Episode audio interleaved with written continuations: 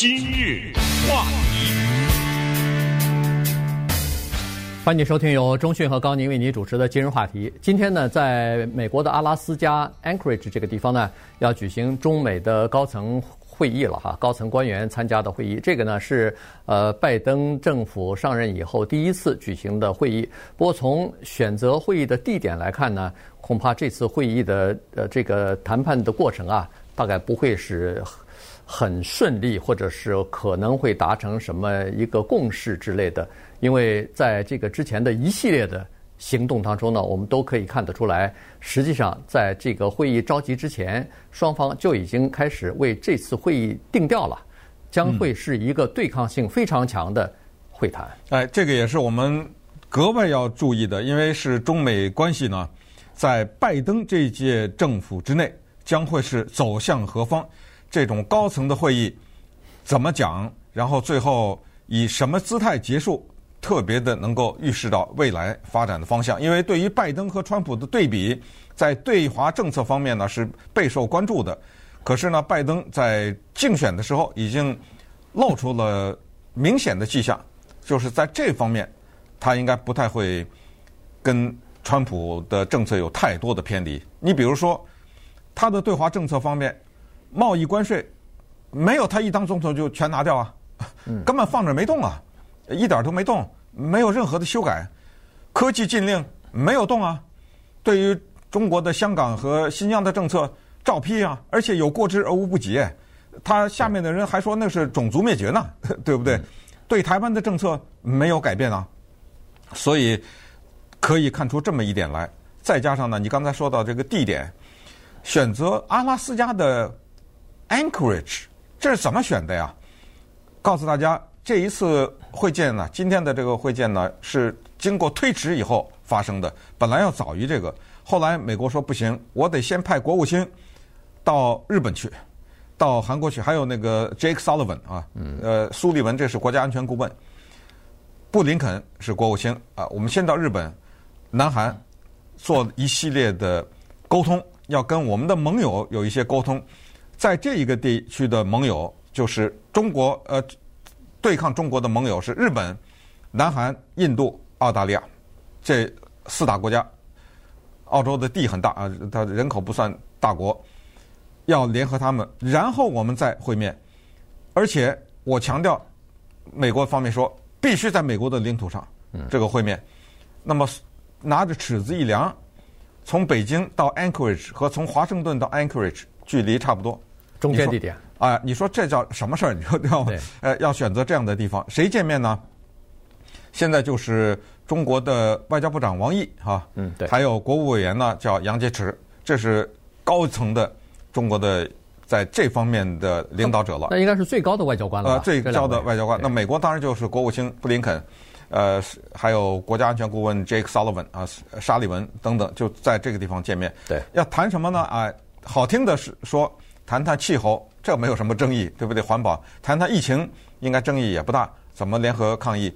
然后接下来问题就来了，那就是香港人权问题，然后台湾的问题，新疆的问题，这些都会被提，以及叫做地区性的军事威胁。嗯，中国给他周边的国家造成的军事威胁，这个在谈判桌上怎么谈？而且就是在昨天礼拜三的时候。有一个看似巧合，绝非巧合的事情，就是宣布对二十四名中国的官员进行这个叫做制裁了。制裁，对，二十四名官员制裁，因为在遏制香港民主这方面，他们起了推动作用。这个是巧合吗？当然不是要见面，礼拜三我就制裁您，对不对？当然不是巧合，嗯、这个是绝对是有心的有心之举哈，就是奠定会谈之之前的这个基础。呃，刚才说了，在从目前的状况来看呢，看得出来，呃，这个呃现在的总统拜登啊，他的对华政策呢，基本上基于这两点，一个呢叫做重建和。自己在地区的盟友的关系，刚才说的是四大四个盟友哈，中国周周边的呃南韩、日本、澳大利亚和印度这四大盟友呢，这是美国想要依赖和拉拢的对象。那么这四国的首脑在本星期一的时候曾经开了一次虚拟的高峰会。这是第一次啊！这是四呃四国元首联合的这个虚拟的高峰会，讨论的主要的问题可能也就是中国问题了。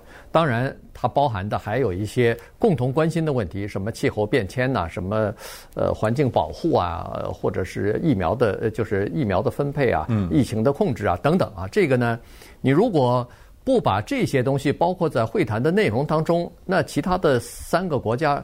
呃，其他的四个国家认为说，哎，美国是怎么回事？呃，想要想要对付中国了，开始呃跟我们谈判了，跟我们来来开会来了。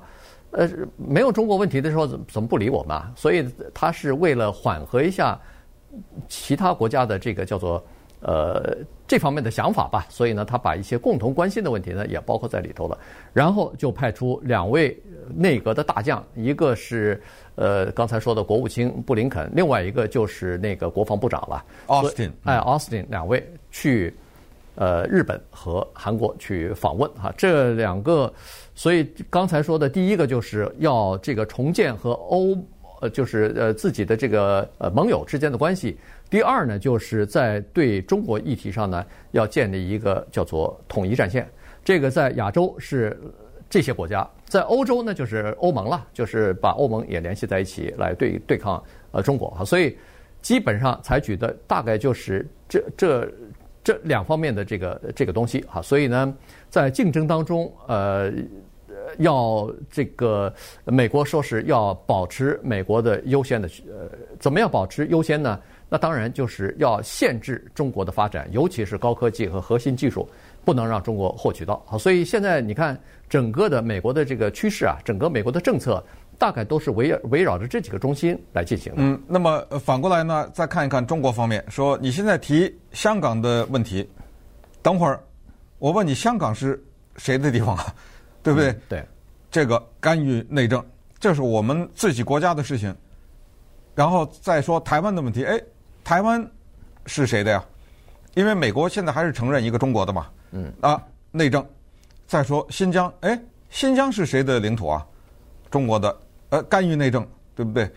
然后说，呃，区域的军事威胁，那中国说我们没有威胁啊，我威胁谁了？比如说啊，啊好，钓鱼岛，这个在日本叫尖阁群岛是吧？对，那说到这个来了，钓鱼岛这问题，现在美国啊，他的呃国防部长和国务卿在日本的时候已经表态了。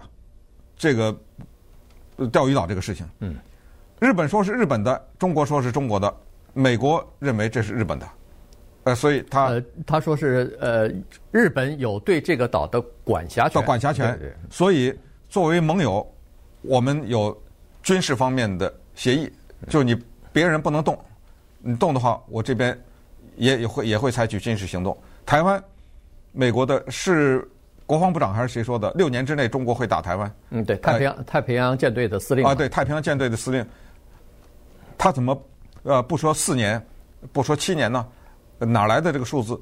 但是这一说非常太具体了，对不对？因为说你六年之内中国会武武力攻打台湾的话，那他要传递一个信息，我得现在开始注意在这一方面的军事防卫。我要帮着台湾，那这个接下来的种种的，不管是派舰队还是卖飞机啊、卖武器，对不对？呃，这种行动接下来就来了。那你说，在这种大的环境之下，今天在阿拉斯加的 Anchorage，呃，怎么谈这个话呢？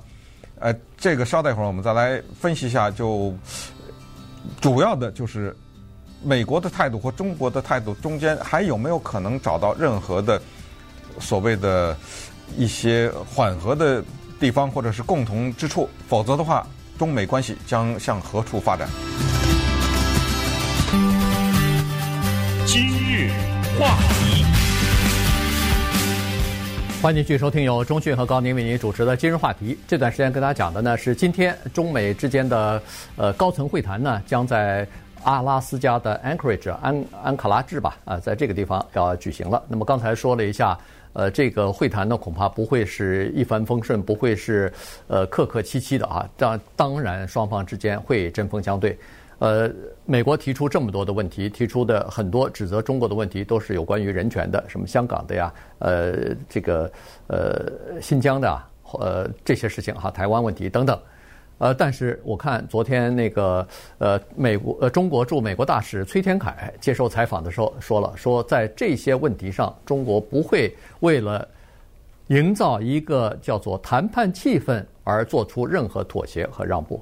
那就是说，中国在这次会谈当中也要明确地讲清楚，什么东西是中国的核心利益，什么东西是红线。所以这次的会议呢？呃，崔天凯说，中国也不抱希望啊，不抱幻想，美国也不抱希望，双方之间就是看来是把话说清楚。也就是说，美国说我这些方面需要跟你合作，这些方面我对你有很大的意见，呃，比如说人权方面、民主方面啊等等。呃，中国说这些是我的内政问题，请你不要干涉。呃，其他的问题，比如说呃，是我的叫做红线，台湾问题就是一个最典型的。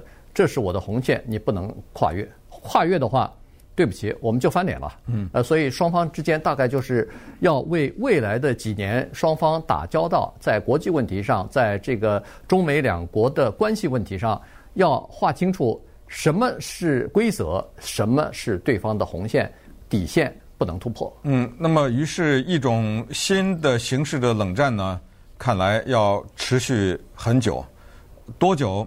这个要看双方的变化。什么叫做双方的变化呢？其实我们也知道，美国这边变化的余地不是那么大了，只能是期待着中国那方面有所变化。可是种种迹象表明，中国这方面也没有什么太多的变化的余地。什么叫中国的变化？香港什么国安法什么的，能可能收回来吗？嗯、对不对？对，对嗯。包括台湾的政策呀，新疆的这个，有可能说哦，哦，美国不高兴了，那算了，我就做一些改变，这个可能性也没有。那么，当这种新的冷战形成的时候，接下来是怎么样呢？明天礼拜五的时候，拜登要召集一个也是线上会议，这个是日本啊、什么印度啊、澳洲要讨论，要讨论就是对抗中国在亚太地区的影响力。亚太地区的影响力，一个是军事的影响，一个是地域性的。地域性就是我说这地方是我的，你说是你的嘛，对不对？这种地域的争端，然后就是军事的扩张，这是美国的认为啊。国务卿在日本的发言，他用的词就是威胁，他用了威胁这个 coercion 这个英文字，然后还说是中国呢破坏区域性的稳定，破坏稳定这些词也是他在记者会上表的，也是发表的这个两页纸的，算是一种声明吧，对不对？在日本的这个两页纸的声明就定掉了对于中国的这个态度。那如如果按照这个情况往下走的话呢，那就是你拉你的盟友，我拉我的盟友，反正呢我还这样做，你看你能做什么吧？你制裁我的官员嘛，对不对？我们已经看到，你就制裁我的官员，或者是在贸易上有些什么动作，你仅此而已啊。呃，我的经济该发展该怎么样？但是呢，从一个民间的角度来看。绝对不是好事儿，就是中美关系恶化。最新的民调，PU 啊 Pew 这家公司极具公信力的民调公司，现在发现百分之八十九的美国人认为中国是美国的，要不就是叫他用的词是竞争对手或者是敌手，百分之八十九，这是极高的一个数字啊，有史以来最高了。对，那么当百分之八十九的美国人认为中国是带引号的，我们说是坏人的时候，就。这是我们的对手，我们的敌手的时候，你认为生活在这儿的华人会有好日子过吗？嗯，对不对？对。呃，说实话，上一届政府和这一届政府的对华政策呢，是有一些呃矛盾的地方的哈。所谓的矛盾就是，呃，在川普时代呢，基本上他是两种态度哈。在和中国要求签署贸易协定的时候呢，这时候呢，他对中国还是属于比较。呃，叫做奉迎或者是讨好的，但是呃，当然同时也是在批评人权方面啊，这个呃叫做军事扩张啊、网络入侵啊这些方面、科技方面的这个窃取啊这些方面呢，他当然是批评的哈。呃，在拜登上来以后呢，他也是呃两手，一手是说在比如说国际的这个气候变迁，在那个共同对抗疫情，在这些方面呢，要和中国叫做合作。然后呢，在其他的一些问题上呢，要呃这个有竞争啊，在科技方面，在军事方面，但是在必要的时候呢，又要叫做对抗。所以这些关系你怎么去拿捏啊？这个是一个很大的问题。如果你要想要做到这一点的话，你需要有盟国的像韩国和日本的支持。所以这就是为什么他派国防部长和国务卿去访问。但是日本和韩国对中国的关系呢，和美国的考虑又不一样，因为毕竟是在周边啊。这个是第一。第二呢，他们考虑美国整个的这个经济体也好，它的整个的这个经济的构成也好，和地域方面的隔得这么远。